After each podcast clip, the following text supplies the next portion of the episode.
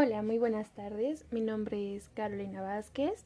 Soy estudiante de la licenciatura en Pedagogía del campus CESBA Querétaro y actualmente estoy cursando el noveno cuatrimestre.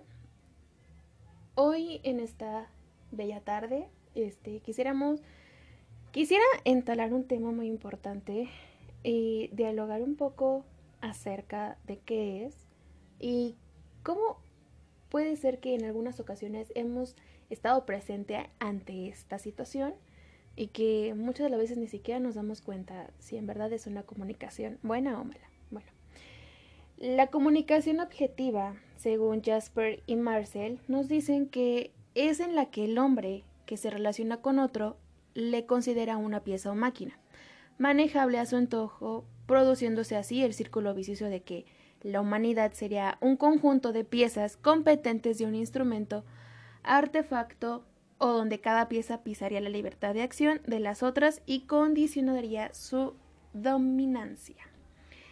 Es decir, mm, el puede ser que la definición nos resulte un poco de máquinas o nos hace que nos hacer la pregunta de ¿nos consideran máquinas o piezas?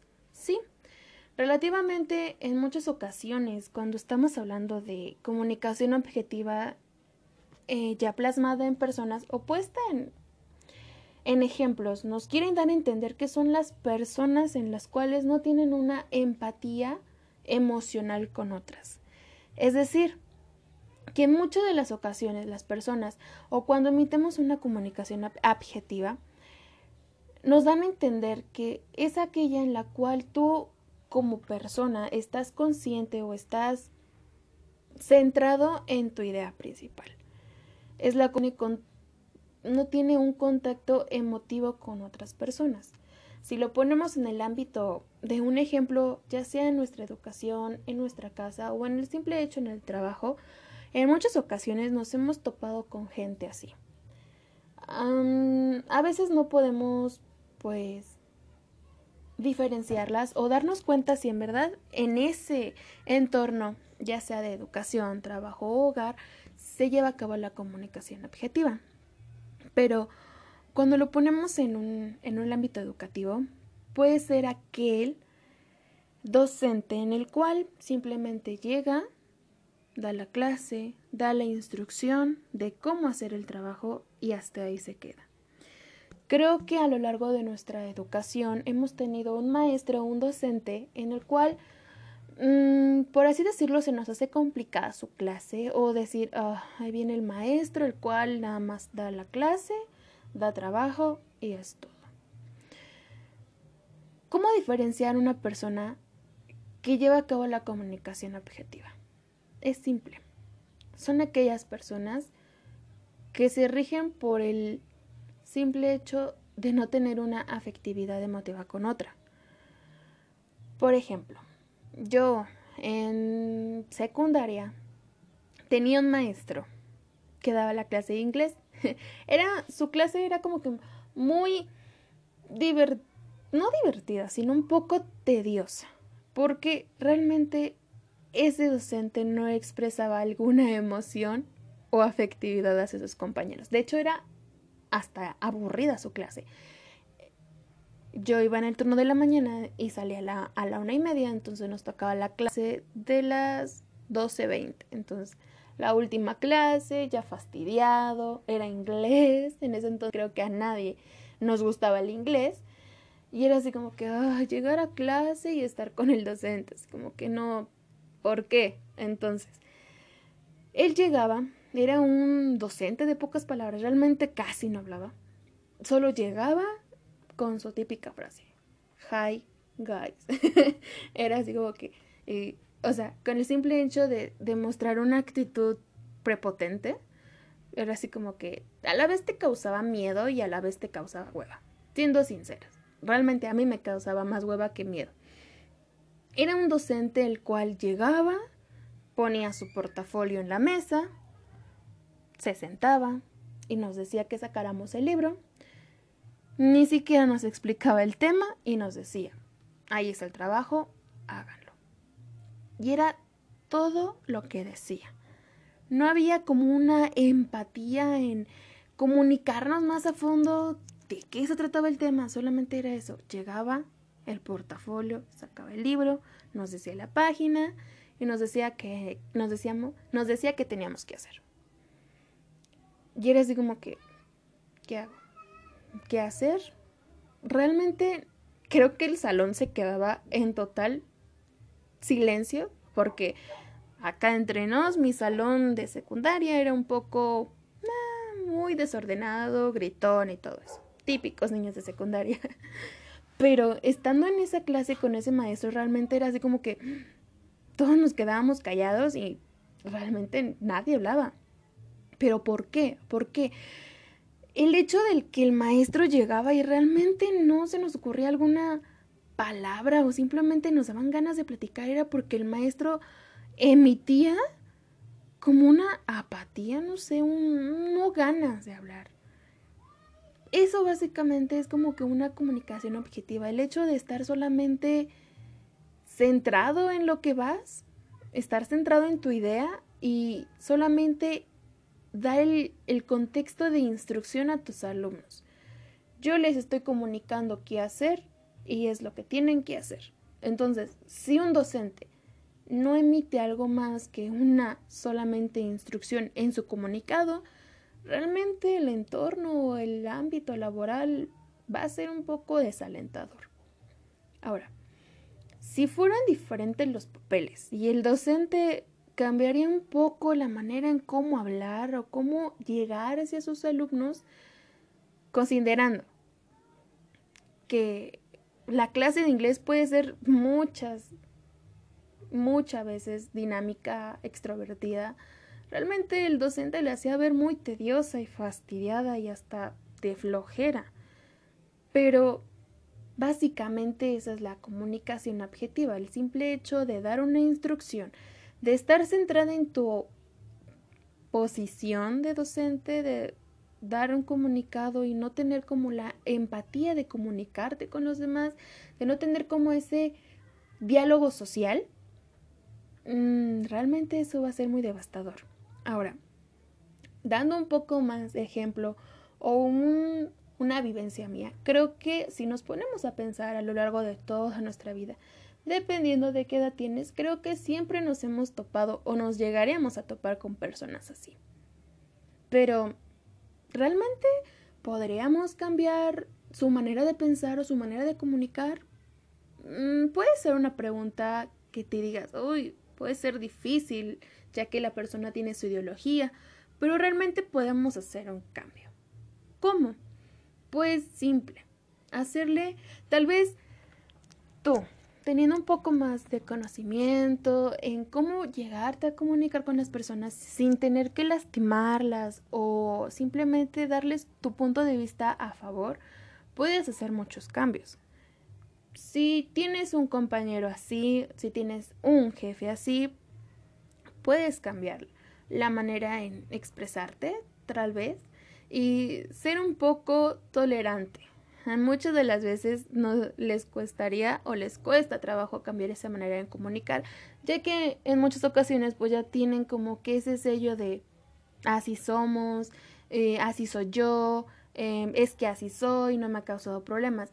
Pero hacérselos saber o hacérselos ver puede que se reduzca el cambio, puede reducir un cambio o simplemente puede tomar como en cuenta lo que tú estás diciendo y poder generar un cambio.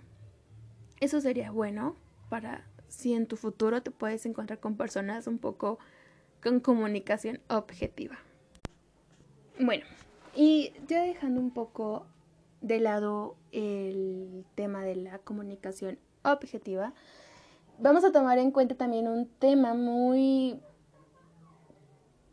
muy interesante que realmente creo que a todos, ahora sí señalando a todos, nos ha pasado. ¿Qué es el grupo autoritario? ¿Qué es el grupo autoritario?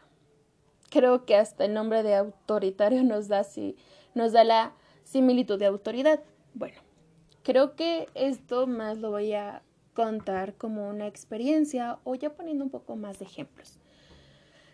Creo que a todos nos ha tocado al momento de estar en un trabajo en equipo, en el trabajo, en la escuela. Estar en contacto con nuestros compañeros o hasta con nuestros docentes. Cuando hablamos de grupo autoritario, nos quiere dar a entender que básicamente el que da las órdenes, en este caso, vamos a poner de ejemplo un maestro. Cuando el maestro nos pone una actividad o un trabajo, un proyecto, cuando se maneja el grupo autoritario dentro de ese entorno donde estamos haciendo el trabajo, se quiere dar a entender que el docente es aquella persona la cual solamente va a indicar qué se tiene que hacer, las instrucciones, cómo y cuándo se tiene que entregar, ejecutando el mensaje ya sea positiva y negativamente. ¿Cómo podemos diferenciar eso? Cuando el docente empieza a impartir cómo tiene que ser el trabajo, tiene poca empatía con sus compañeros, con sus, perdón, compañeros no, con sus alumnos. Es decir, que básicamente no va a tener como que esa, esa, no habilidad, sino como el diálogo con sus alumnos. Es decir, solamente llega, da la instrucción y se hace no va a haber como que un acercamiento entre alumnos de, oye, ¿cómo vas? Oye, ¿estás bien? ¿Tienes alguna duda? Este, ¿necesitas ayuda? No. Básicamente solo da la instrucción de cómo se tienen que hacer las cosas y no hay ese acercamiento empático con sus alumnos.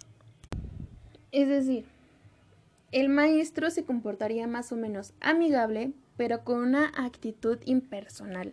Es decir, Mm, no tendría como que ese acercamiento con sus alumnos. Es decir, soy docente, mm, ah, sí, te está quedando bien el trabajo, pero hasta ahí. No hay como que un acercamiento más. Ahora, dominaría todo el proceso de la tarea a realizar y se lo comunicaría por partes a los alumnos y en tal forma que estos, terminada una primera fase, no sabrían lo que tendrían qué hacer después hasta que se lo indicara el maestro. Es decir, al emitir su mensaje o estar en un grupo así, realmente lo va a hacer por partes. Básicamente vamos a ver como al docente como el, la máxima autoridad y básicamente te sentirías como oprimido. ¿Cómo? Un ejemplo. Yo la, la verdad, en, en este años de universidad jamás me había pasado algo similar a esto, nunca. Siempre he sido una persona que no le cuesta exponer, pero sí como que mm, le da nervios, pero no. Una vez que agarra confianza al momento de exponer, ya se explaya y habla y habla y habla. bueno, en una clase X de una maestra, que no voy a decir nombres, eh, una maestra funalita de tal, Mm, era muy exigente. Era de las maestras que te ponía un proyecto y básicamente lo quería como ella, como ella lo quiere.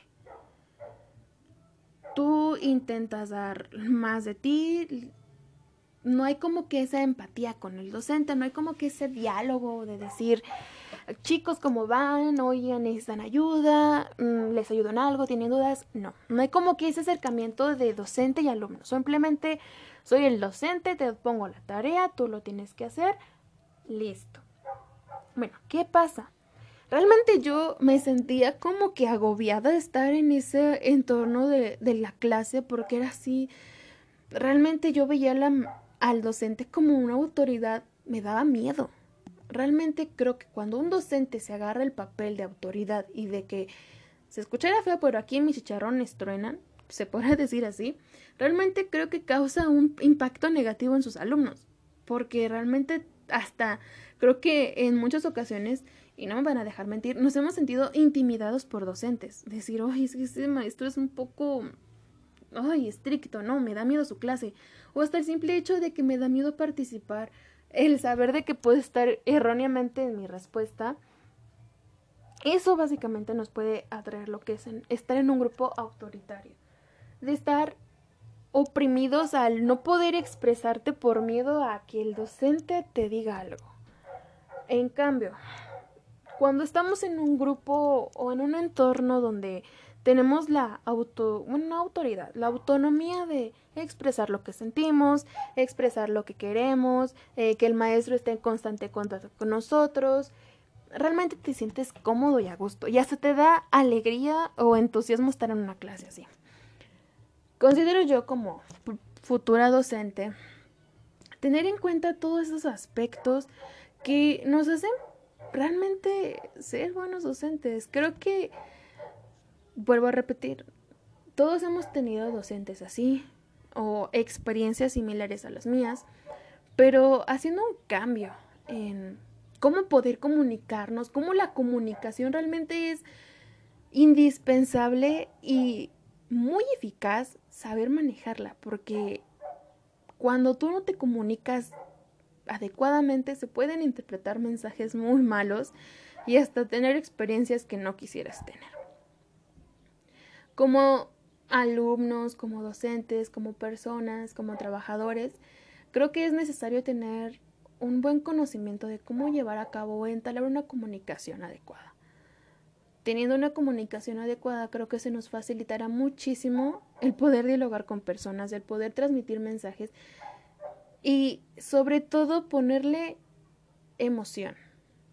Creo que entalando comunicación mezclada con emoción, se pueden hacer maravillas. El comunicarte, yo puedo comunicarte algo y te lo puedo comunicar con una cara de hueva, de sueño, de enojo y realmente el mensaje que quiero transmitirte no va a ser el que yo quiero o, o tú lo vas a recibir pues mal. Entonces, recuerden que siempre tenemos que transmitir nuestras emociones. Si el comunicado es feliz, estar felices. Si el comunicado es un regaño, mmm, ay, dudaríamos en decir si podrías transmitirlo, transmitirlo enojado, pero darlo de una manera concisa de que el, el receptor lo reciba como quiere recibirlo. Ahora, la verdad, espero que todo lo que hayamos hablado, mis experiencias, este, y un poco más acerca sobre lo de la comunicación objetiva y el grupo autoritario, pues sea de un poco de tu ayuda. Y agradezco mucho el que tú te hayas tomado un poco de tiempo en escucharme, en escuchar estas vivencias raras y poder haber dejado un poquito, un granito de conocimiento en ti. En verdad agradezco mucho, me despido y que tengas un excelente día, tarde o noche. Chao, chao.